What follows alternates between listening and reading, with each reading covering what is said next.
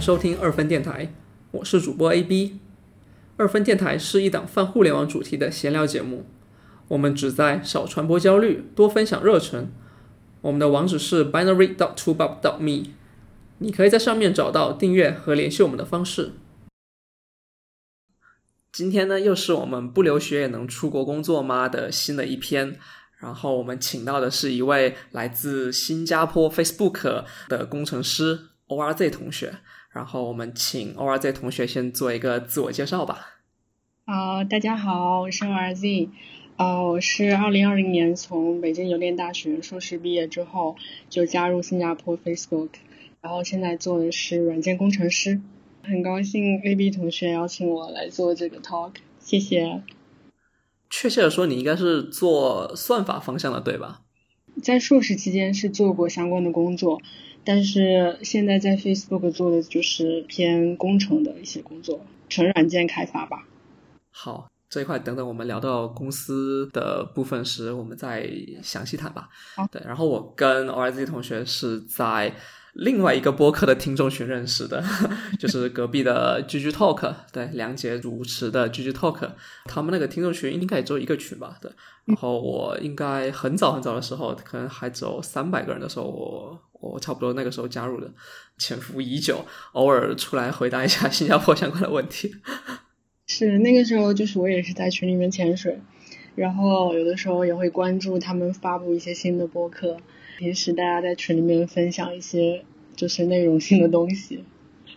R Z 同学，你是去年来的新加坡对吧？嗯。然后你来了这么一年，总体感觉怎么样呀？整体感觉还行，就是可以打八十分。一个比较突出的优势就是这边的气候很不错，就空气啊，然后天气啊什么的，一年基本上都还比较不错。然后工作的话也是可以保持一个工作和生活的平衡，工作压力不会太大。但是我觉得这边生活成本可能相对偏高吧，就是我从国内过来有一个横向的比较。哎，很有意思，就是有蛮多人来新加坡会第一印象觉得说太热了，就是听你的口音我也听不出来你是北方人还是南方人。对，很想了解一下你对这个气候的不错是怎么样一种更具体一点的这种感受。我是南方人，然后南方的话就是夏天也是非常的热，然后也比较湿，所以可能跟这边的就是常年的一个湿度还有温度差不多。然后之前是在北京待了几年，就北京的话，除了夏季也特别炎热，然后冬天的话，可能它的空气不是特别好，有的时候会有一些沙尘暴啊之类的，还有雾霾。整体上来说，就是觉得。来了新加坡之后，好像这种问题没有了。然后我其实也挺耐热的，所以 南方的同学一般都比较耐热。我以前也觉得自己特别的耐热，然后我比较怕冷。但是来这边来习惯了之后，它有分那个旱季跟雨季的时候。然后特别是可能上个月的时候吧，上个月底的时候，这边雨季，然后下了特别多的雨，有几天还蛮冷的，可能偶尔也要准备一些厚一点的外套。对，但是我还是比较喜欢这边的雨季，因为我们家乡那边也经常下那种暴雨，夏天的时候，就是让我感觉很熟悉。然后下雨就是也可以，就是把那些脏东西啊什么的冲刷的比较干净。就我看新加坡这边的排水系统还撑得住，就是还不错，感觉经常下雨其实也挺好的，我挺喜欢的。对我倒是不反感下雨，下雨我觉得还蛮好睡，但是千万不要住在那种低楼层。哦，这边的第二层就很多这种防潮做的不是特别好。我之前住在二楼，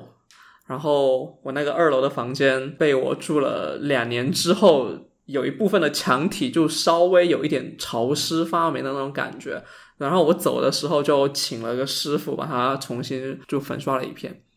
哦，这样啊，感觉还挺坑的呀。本身不是你的问题，然后最后还要 fix 这个问题。这个确实很难定义，不过我我当时的房东其实人还挺不错的，有一些奇奇怪怪的其他问题他都出钱帮我修了，对，我就觉得说啊，我既然要走了，反正也帮他把这个事情都做好吧。后来我就稍微刻意一些去注意防止它变潮这个问题。嗯，我们通过买了两个那种小米的智能空调遥控器，然后每天晚上到点的时候就自己打开除湿。对，就我们一去睡觉，他就打开除湿，然后除一两个小时，基本上可以保证你这个房间就不会出现那种问题，啊，就不会有长期的这种潮湿情况累积下来，然后最后发霉。是有道理。其实我之前也买过那种就是吸湿的那种一种白色的那种颗粒物吧，我不知道它叫什么。然后大概放了一个下午，就基本上就是已经吸了很多水了，然后让我感觉很惊讶，就这边的湿度已经到这种程度了。我是因为之前看了，就是我女朋友在看那种吉他维护的视频的时候，她介绍说，像这种白色颗粒的这种吸湿盒吧，应该叫对除湿盒或者叫吸湿盒。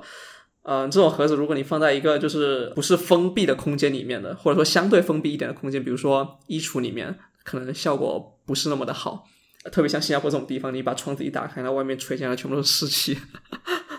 然后我就没有再买，因为那东西就是一次性的，于事无补。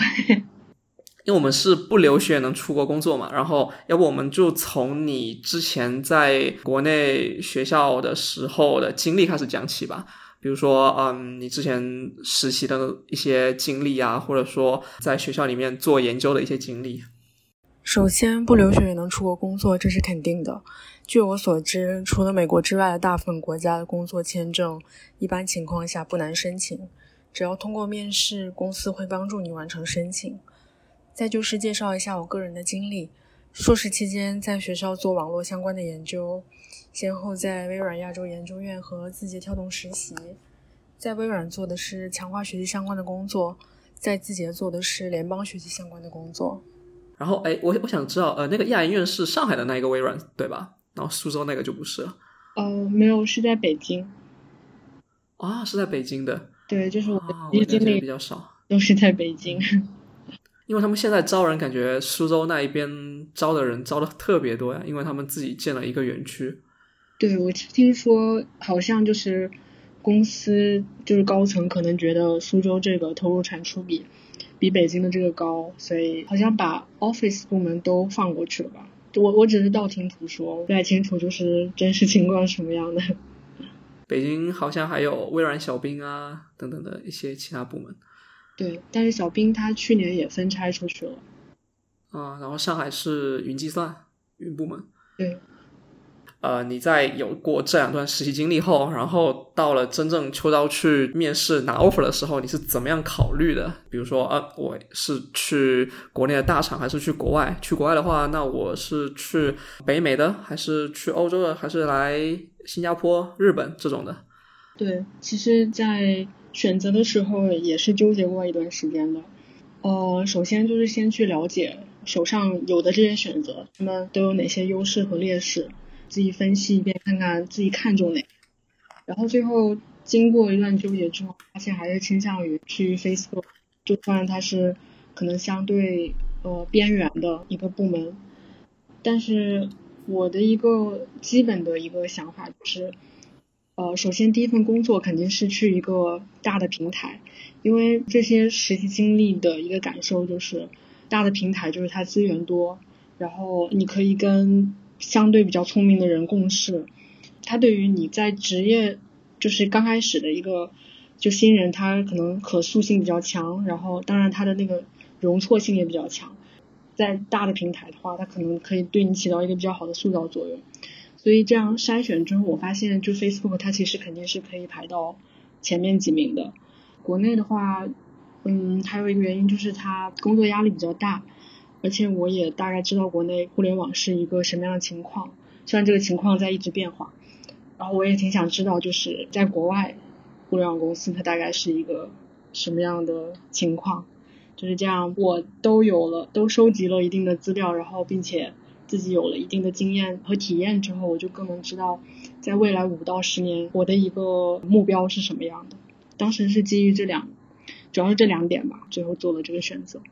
这是一个很经典的问题。我以前的想法跟你差不多，就是我处在你现在这个阶段的时候，那我觉得说第一份工作去大厂是一定是非常正确的。对，但是我后来可能工作了几年，然后也见识过一些人，然后又跟以前的一些同学聊了一下天，对，发现说可能有一些小部分的情况，就是比如说有些人他天赋异禀的情况下，他可能不适合去大公司。对他可能适合直接出来去小公司干，或者说自己直接单干，对自己在创业这种的，这可能是嗯工作几年出来的一些不是很有用的经验吧。没有没有，我觉得也很有道理。对于大部分的普通人，确实你在大厂里面有一个很好的这个开始，有一个比较高的一个视野，对，然后对于你的整个后面的职业生涯生涯的规划，相当的有帮助。对，你会见识到很多外面可能没有办法第一时间看到的东西。对，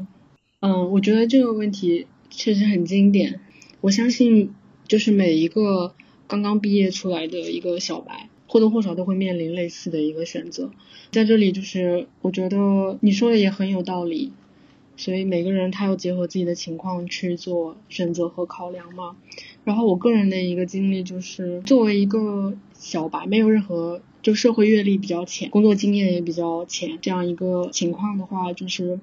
嗯，你其实是非常需要一个不错的平台，还有一个不错的导师或者是你的领导吧，就是来帮助你成长，就告诉你什么是对的事情。然后什么是相对不太建议的这样一个，不论是思维方式还是你的行为方式，所以去创业公司也可以。如果是是一个内心比较强大，然后他可能对于这个自己的职业规划，还有对于社会的认知都比较深刻的话，他可以去。然后说不定一起把这个创业公司做大做强，他其实得到的那个投资回报率是远高于去大公司的。对，得到的锻炼，我觉得也远大于去大公司。如果你自己已经把握好一个方向了，对，因为你可以控制的东西会比较多。对你手上拿的资源，或者说你拿到了这个实际的这个控制权会比较大，你会比较直触到你的这个产品的核心，或者用户的核心、运营的核心等等。对。然后我再补充一点，如果你对于一个公司可能不是很了解的情况下，你在做选择的时候，你最好去找一下当地或者说就是那个公司里面的朋友，可以去问一下。就比如说你之前已经在微软和字节做过，你有经验，你可以去做这个选择。但是你可能当时不是很了解 Facebook，所以我好像还介绍过一个朋友给你，对吧？对。对，然后就是在这边 Facebook 的的一个工程师，正好也是一个女生。大家可以聊一聊 在这里面的工作这个情况怎么样，然后就方便去做一个比较。就是任何时候去主动的去了解信息，然后消解这种信息不对称，对于个人做选择和不论是将来去找工作或者什么样都是非常有帮助的。是啊，就是互联网的本质就是要消除这种信息的不对称，对，增加信息的这个流通。然后我们自己做互联网的，其实更应该就是发挥这种优势。对，你当时选择的是 Facebook，然后我们往前退一步，你在选择之前，你跟 Facebook 的这个面试过程可以简单讲一下吗？嗯，可以。然后它跟国内的一些公司的一些对比。嗯，好。嗯，面试经历的话就是比较标准化，就是一开始是在嗯找人内推，然后内推完就是有 HR 给我发邮件问我就是感不感兴趣，我就大概回复了我的一个个人基本信息，他就开始安排那个面试，然后面试的话是一开始是两轮的线上视频面试，然后线上面试之后就是他会决定是否给你一个线下面试的机会。如果给的话，后面就是三轮的现场面试，然后当时是直接飞到新加坡，然后参加大概一下午就走完了这三轮面试。然后这三轮面试的话，前面两轮也是就是做题，然后第三轮是行为面试加一道题的 coding 吧，大概就是这样，就可以可以感觉出就是外企的话基本上都是 coding 占大头，主要的部分。特别是对于初级工程师来说，如果说你在 coding 上面不过关的话，极大概率可能就是没有办法通过面试。第三轮的行为面试就是 behavior questions，然后它跟国内的比如说阿里的价值观啊这种是不是有点像？对，我觉得是有点像的。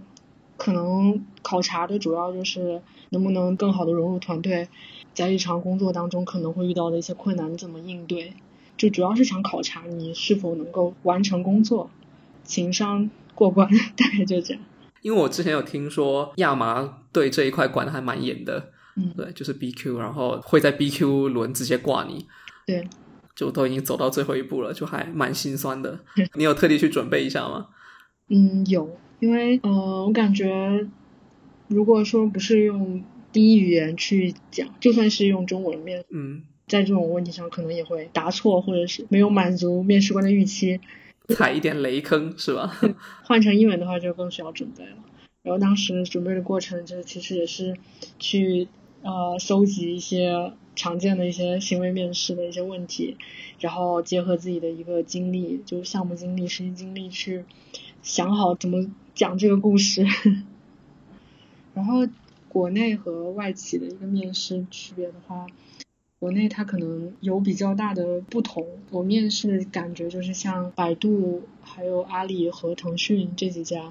它可能会比较看重你的你在简历上写的东西，就是做题的话，比重相对可能不是那么大。如果说外企的比重是百分之八十的话，这几家公司我感觉比重可能就是在百分之二十左右。所以对于你的过往的一个项目经历。还有你的一个工程基础是非常看重的，也就相应的会考察一些概念和知识点。然后像字节和美团，对我感觉我的面试的一个感受是，他们也会就每轮面试至少都会考你算题，可能这个比重就可以到百分之五十到六十，然后剩下是一些概念。你面试目标面试岗位是什么样，可能涉及到相应的一些概念的一个理解。和阐释这样，整体难度来说，我觉得国内公司面试难度还是偏高的。首先，它查的范围比较广，就是这个光谱更宽一些。然后外企的话，就其实就是两个方面，一个是 coding，就你做算法题，然后就是行为面试。我觉得只是方向不一样，对。然后一个可能深深度会深一些，然后另外一个是广度。嗯，对于校招生来说的话，我觉得深度的考察会比较有价值。我指的是说，就是它集中在让你去做算法，嗯，这个方向上。对，然后你可能需要大量的算法的练习。对于校招生来说，因为大部分人都没有什么实际的项目经验，然后可能大家工作一两年后，这一块的积累可能就差不太多了。对。就是不说到架构师的级别吧，就是做一个普通的 senior engineer 来讲的话，对，有个两三年的经验，可能大家的这个情况差的不是太多。我们在同一个战线嘛，然后做的同一个产品的话，对，还可以互相学习。然后国内的公司就是喜欢做一些，就是比如说之前更有一些实习经历的这种体现在你的这个简历上面。就会更有优势，然后就会去问你一些很具体的项目的东西，问你一些很具体的语言级别的东西，然后一些设计的东西。对，这些其实 我觉得倒是没有这么的必要了。对，有经验肯定是好事啊。对你稍微问一些是不错。对，所以我觉得可能像你刚刚说的字节和美团这种的面试方式，我会比较认可。对，我觉得也是国内。就我身边的一些同学啊、朋友，他们的一个面试体验，都会觉得普遍不是很好吧，特别是面阿里。OK，那我觉得面试这一块聊的差不多了，呃，我们就直接过渡到来新加坡工作吧。然后你当时来新加坡工作的第一个月感觉怎么样呀？因为当时是来新加坡需要先隔离一个月，一直在酒店隔离，然后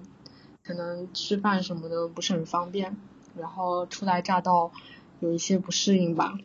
但是后面就隔离结束，可以去外面觅食啊，或者是透透气什么的，就好多了。这一块是比较偏生活方面的，然后工作上面的，你觉得第一个月跟团队的这个沟通顺利吗？然后有没有什么让你感觉很不适应的地方？很久才缓过来。嗯，第一个月还没有见团队。但是我的那个 manager 就是跟我打了声招呼，后面就是去那个 boot camp，就是相当于所有的新加入的 new hire 都要经历一个一到两个月的 boot camp，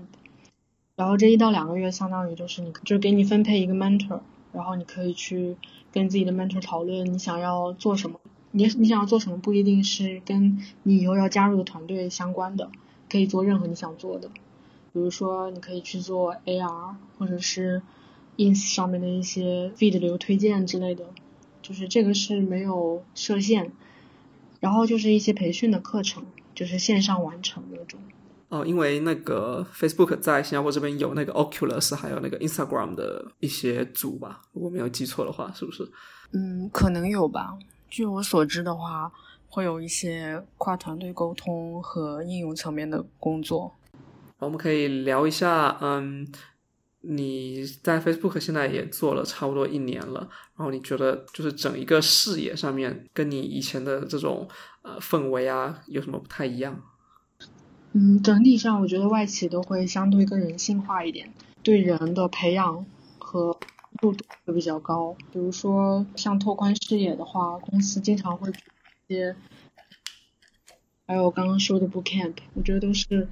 你可以去在公司平台拓宽你的知识面，然后你可以去跟任何你感兴趣的人或者项目去了解、去交流。然后这些可能在我待过的国内互联网公司，他们会相对比较弱化一点。还有一点就是，我觉得外企会比较注重一个沟通的一个透明度。像现在一周就五天工作日，我可能有有三到四个 one on one，就是。和 manager 的和 mentor 的，然后和其他团队可能一起合作项做项目的，呃 designer 啊或者 operation 之类的，会有一个大家一起半个小时聊一聊。然后在国内的话，可能这个大家节奏比较快，然后可能在沟通上面并不是特别的注重，更多的是以一个开组会的形式去汇报你的一个工作进度。不会有太多，比如说关心你干的 开不开心，然后你这段时间在个人成长上面的计划，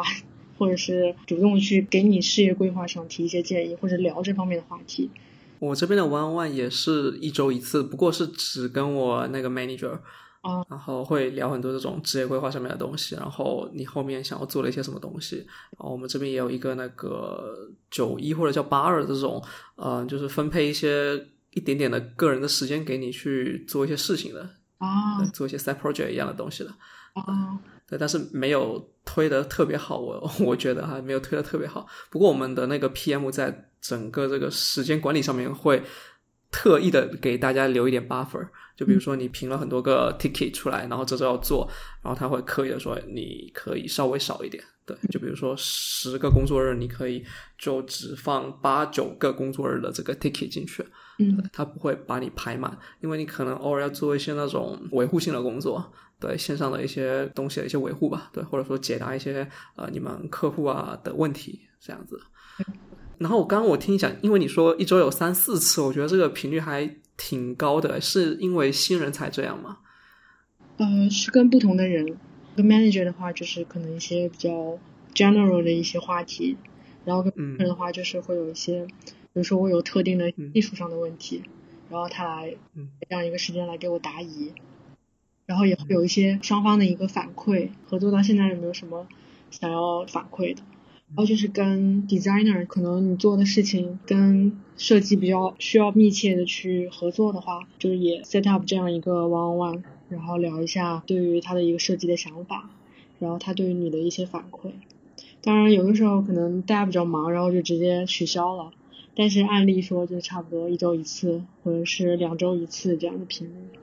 听上去还挺有意思的，就是有额外增加一些跟你的合作伙伴、跟你的一些同事 mentor 的这种一对一聊天的机会，就比较轻松。然后可能如果说团队之间有一些矛盾。对，或者说我觉得说我们这样子一些合作有一些问题，对，就可以比较早的、比较 friendly 的这种提出来，然后大家沟通一下解决这个问题，而不是积攒到最后项目要发布了，然后出现什么重大的问题，然后就 开始甩锅。对，差不多。我觉得这是我的感受，一个比较突出的地方就是它的一个沟通的透明度。嗯，挺好的。然后，因为刚刚听你说的时候有提到像和 designer 沟通，所以你现在应该是做一个 full stack 的这种角色，对吧？对，前后端都要做。这个我应该也是听很多 Facebook 的人说过了。对，但是我现在啊，或者说我上半年就是那个项目，它其实可能有百分之七十的是前端，然后百分之三十是后端。哦，这个百分之三十后端它是比较偏向于就是。纯粹的就是这些 C U R D 的东西，还是呃也会让你去接触一些像做中间件的这方面的工作？可能是偏 C R U D 吧，因为前端拿数据，然后后端可能是做一些定制，这样。好，了解。然后我们接下来要不聊一聊，就是关于说在这种大公司里做项目的一些规范性的一些问题吧。比如说大厂里面它整个这个开发的流程啊，然后 code review 的流程啊，这个测试上线的流程，有没有什么让你觉得说，哎，你之前自己做一些小东西的时候，或者说在一些呃小团队做事情的时候没有体验到的？整体比较规范，开发流程化，比如说写代码、提 code review、同事 review、修改通过。测试通过，最后就是上线。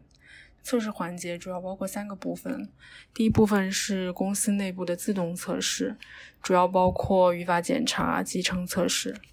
第二部分是沙箱测试；第三部分是自己需要写的单元测试。之前有的时候项目比较赶的话，我就跳过单元测试不写，就通过直接上线了。后面有时间才补上。然后说到测试的话，嗯，我想在。往上面一层问一下，就是你们大概现在的这种技术栈都是什么样子的？是不是跟外面了解的 Facebook 以前的就全部都是 PHP 的这种感觉？是不是还是这样？是，就是后端都是用 PHP，嗯，叫 Hack，前端的话就是用 React。这些测试框架的话，就是也都相当于是跟这两个框架强绑定的，比如说那个 Web 的那个 Test Framework，还有 React 那个。Test framework，当然也也会用那个像 Airbnb 之前开源的那个 Enzyme 一个测试框架，但是后面慢慢的大家决定把它给弃用，因为 React 的测试就是慢慢更完善了嘛。整体上来说，公司后端就是 PHP，然后也叫 Hack，然后前端就 React。这些工作上面技术方面的东西，我觉得聊的差不多了。要不我们来聊一个还比较有意思的话，就是呃 Women Tech。嗯，关于女性的这种程序员呐，或者说做一些工程方向的、工科方向的这种部分，嗯，在国内的话，有很多公司就是虽然明面上面没有这么说，但是实际操作上就是对很多女性职员就不是那么的友好。在国外这边，不知道就是 Facebook 这一块做的怎么样？嗯，我觉得做的是很不错的。首先在喊口号方面，就是这方面的活动挺多的。专门针对女性的一些，比如说职场上面的 coaching，还有一些技能上面的 coaching，会有一部分资源放到这上面来帮助公司的女性，或者说公司之外的那些公益相关的。觉得至少给大家的一个感觉就是我们非常愿意去帮助女性成长，然后也会有一些福利吧。对，实际可能涉及到一个晋升或者是进步学习这种的话，我觉得还比较友好。因为公司它对于女性跟男性的产假其实都有，比如说你要生育，你要休假，其实是完全没有问题的，你只要把工作交接好，然后生育完再回来也是可以的。但是说这个也不是绝对的，就比如说你生育回来，可能整个组织架构重新调整了或者什么的，这些都都是有可能的，但是不至于说就是非常 discourage 你不能生育或者是不能产假这样。然后男性员工的话也是有产假的，但是时间好像更短一些。但我觉得这个政策的话，其实也是对于女性生育的这样一个弥补，就是我觉得是有正向作用的。男生也要帮助去照顾这个家庭，然后去带这个小宝宝嘛，对吧？对。如果说是生育这一块的话，对男生的产假可能提升了一个数量级别，比国内应该是多很多的。据我了解哈，就大部分的公司在。就是国外这边的话，不光是说在生育方面的，然后你在其他方面的，比如说呃，分担一些这种焦虑的情绪啊，就比如说有一些这种呃产后啊，或者说家庭里面的一些矛盾啊，这种的都是很有帮助。对，我觉得公司还是我看到的，就是不论是 manager 还是 manager manager，还是说整个公司战略层面的，也是比较推荐 work life balance。所以如果说一个女性生育完，然后想要平衡家庭跟生活，我觉得公司层面不会有太大的困难，就是都能理解。然后，嗯，因为你本身就是作为一个女生嘛，呃，如果说你有一个朋友，比如说你同学校的学妹，她在未来选择这种工作方向的时候，就互联网其实有很多不一样的这种工作方向嘛。然后你怎么样跟她说，女生也可以在这种工程领域、工科领域做得很好？你怎么样去跟她分享？就是或者说怎么样去鼓励她可以勇于尝试这些东西？嗯，我觉得首先是任何领域，如果说想要做得好的话，对于男生女生来说都是非常困难的。但是鉴于互联网这个行业它在发展期，然后我觉得是一个相对比较有前景的行业。如果说你喜欢的话，就勇敢的投入到当中来。虽然可能在一些大环境上面，可能这个社会它的还没有跟进到我们所需要的这种程度，但是我们可以通过努力，然后为自己去争取一个比较好的一个环境。如果说你想要在这个行业往上走的话，我觉得性别不会成为你的一个障碍，但只有你的努力和你的时间分配、知识储备才会成为你往上走的一个障碍。所以我建议就是在大多数时候。不要过于去考虑一个性别的问题，而应该去考虑自己未来的一个规划，还有想成为一个什么样的人。我觉得这个问题会比较重要一些。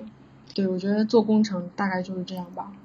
如果说想要就彻底达到公平的话，我觉得是不可能的。暂时在有生之年应该是没有办法看到的。但是我相信，对于个人来说，他是有留给这样一个成长空间，就是让你去做到。一定的高度，不要太在意性别这个问题，然后也不要觉得因为是女生所以就怎么怎么样，我觉得这是一个误区吧。勇敢的去尝试和选择，毕竟无论是做工科还是做商科、文科，这都是成功的必要条件，就是勇敢的去试错，然后自己去经历、去体验。特别好，我觉得抓住了问题的核心，就是不留学也能出国工作，就是一个。可能一个比较大的问题是语言上面的提升，因为你想出国工作的话，就是势必是你要切换你的那个日常所使用的语言，所以学英语的话，应该是把它当成一个终身学习的这样一个习惯。然后我个人的话，其实也有一些学英语的一个习惯和 tips 吧，在这里介绍几个我觉得比较有用的 APP 和播客。第一个是每日英语听力 APP。然后这个 A P P 的话是我用了有四五年了，因为它整个视频的话是不是太长，所以你可以比如说在碎片化的时间里面就是听一听，集中精力听的话其实也就几分钟，所以不会太枯燥。给我的一个比较大的帮助就是可以提升词汇量，还有它的一些相对比较地道的一个表达。然后第二个是那个 Podcast，呃有两个。也是我经常听的。第一个是那个 HBR Ideacast，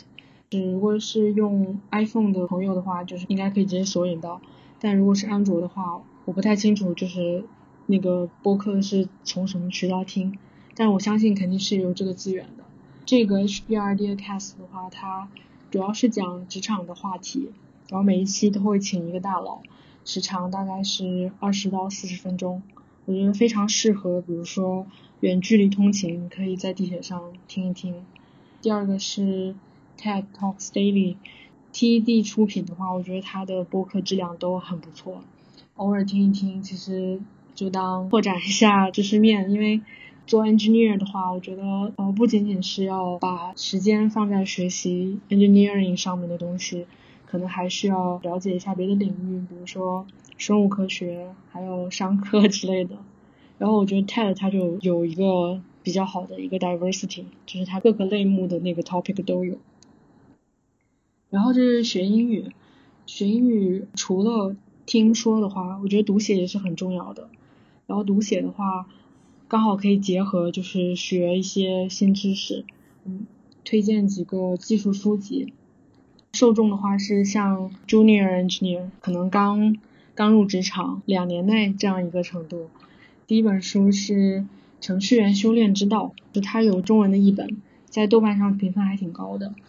然后英文版叫《Pragmatic Programmers》，的一个收获就是它可能对于我做一些项目管理、项目沟通，然后可能之之前的一些思维误区的一个修正，我觉得比较有指导意义。然后第二本书是《设计数据密集型应用》，它英文名叫。Designing data-intensive application，然后这本书我还在看，就是可能预计今年把它看完。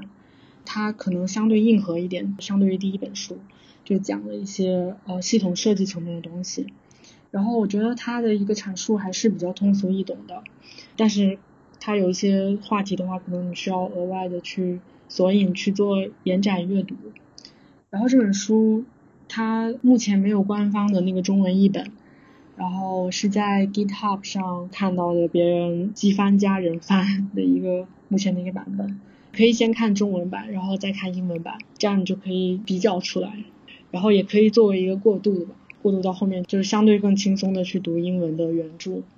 嗯，就相当于你先有一个 context，然后你再去读的时候，你对那些词汇的理解就会比较容易。对，然后我补充一点，就是那个 podcast，我本人其实是做的比较不好，就是我只听过一些商业分析了，还有一些 Android 方面的，就我我我是做 Android 方面的嘛，然后这两方面的 podcast 就是英英文的，嗯，对，然后其实如果你去多听一些别的东西。对你整个英文的这个能力提升会比较快，嗯，这个是我在最近几天看了几个 YouTube 视频之后有感而发，真的是 有一个视频是有一个美国人去上海的 International School，然后去采访一些小学生，嗯，他们的那个英文水平就。感觉跟 native 就讲的比较好的，跟 native 差别不是很大。然后问他平时都看些什么东西，他就看的很杂。就特别是小学这个阶段，你可能整个视野还是比较开阔的，对，就没有这么局限，对，就没有说特别说哦，我特别喜欢哪一个东西。对，我就一直想要看这个东西，或或者说他跟我的工作比较相关，他没有，他就很随意的，对，什么我都看，新闻讲什么我就看什么，然后你的这个涉略的范围就会变大，然后对你整体的一个提升就会挺明显的。嗯，这个是我悟的比较晚了的一个东西。我觉得不晚不晚。然后另外一个点就是英文的这个 podcast 的这个世界吧，嗯，它。细分的领域有特别特别的多，你可以在找到每一个领域的牛人去分享的东西，你都可以找得到。在中文领域还是比较少的，甚至于包括说像现在就是做程序员互联网方面的这一些 podcast，其实也不是特别的多。所以我才想到，嗯，看来好像现在入场还有机会啊。我我相信也是，随着大家可能越来越把眼光放到。别的方面，而不是专注于眼前的两亩地一头牛的话，我觉得确实是。然后我们来聊一点轻松一点的话题吧，就来聊一聊你现在在坡县这个疫情之下的这个一天的生活是什么样子的吧。好，现在是就是 work from home，早上的话可能八点起来，然后做早饭，做早饭吃早饭，然后大概九点开始上班，然后下午六点到六点半下班。然后收拾收拾去跑步，然后跑完步回来可能就八点多，然后看一下工作上工作群里面有没有人艾特我，有没有什么代办的，然后没有的话就直接娱乐了，洗漱然后娱乐然后睡觉。对我更喜欢去公司上班，就是疫情在家自己要做饭，做的有点 太累了。你没有考虑就每天去周边跑步的时候顺便去买点饭回来吃？我是习惯就是晚上就不吃或者吃的少一点，所以就我有需求的话，应该就是在午饭。我觉得就是我出趟门，然后买饭、堂食或者带回来吃，跟我自己做饭其实差不多。所以你是主要是做中餐为主是吧？对，这边中餐的食材是挺好买的，对，没有什么太大的问题。但是我可能作为一个比较爱吃辣的人，可能比较痛苦，所以我只能就自己做来满足自己想吃辣的需求。最后来到我们节目的一个保留环节，推荐一个过去一年你买过的，你觉得让你幸福感倍增的好物，它可以是一个食物啊，可以是一个服务啊，或者是一个 app。可以，可能偏生活化一点吧。我之前一般都是用洗衣液。呃，来这边之后，我偶然就是去超市买了一个那个洗衣凝珠，然后我发现特别好用，然后那个味道也特别好闻。它属于那种洗衣消毒除螨，就是有三种不同的那种溶剂构成的这样一个凝珠，洗衣服只要放一到两颗进去就可以，就不需要说又放洗衣液又放那种消毒除螨的那种溶液。我推荐，可能你们都已经用了很久了。但是我还是比较喜欢这种方式来洗衣服。非常感谢 O Z 同学来做客我们的播客，我们下期再见。谢谢大家，下期再见。好的，今天的节目到这边就结束了。如果你喜欢我们的节目，欢迎在小宇宙等客户端订阅，以及关注我们的微博或公众号，接受最新一期的推送。我们下期节目再见，拜拜。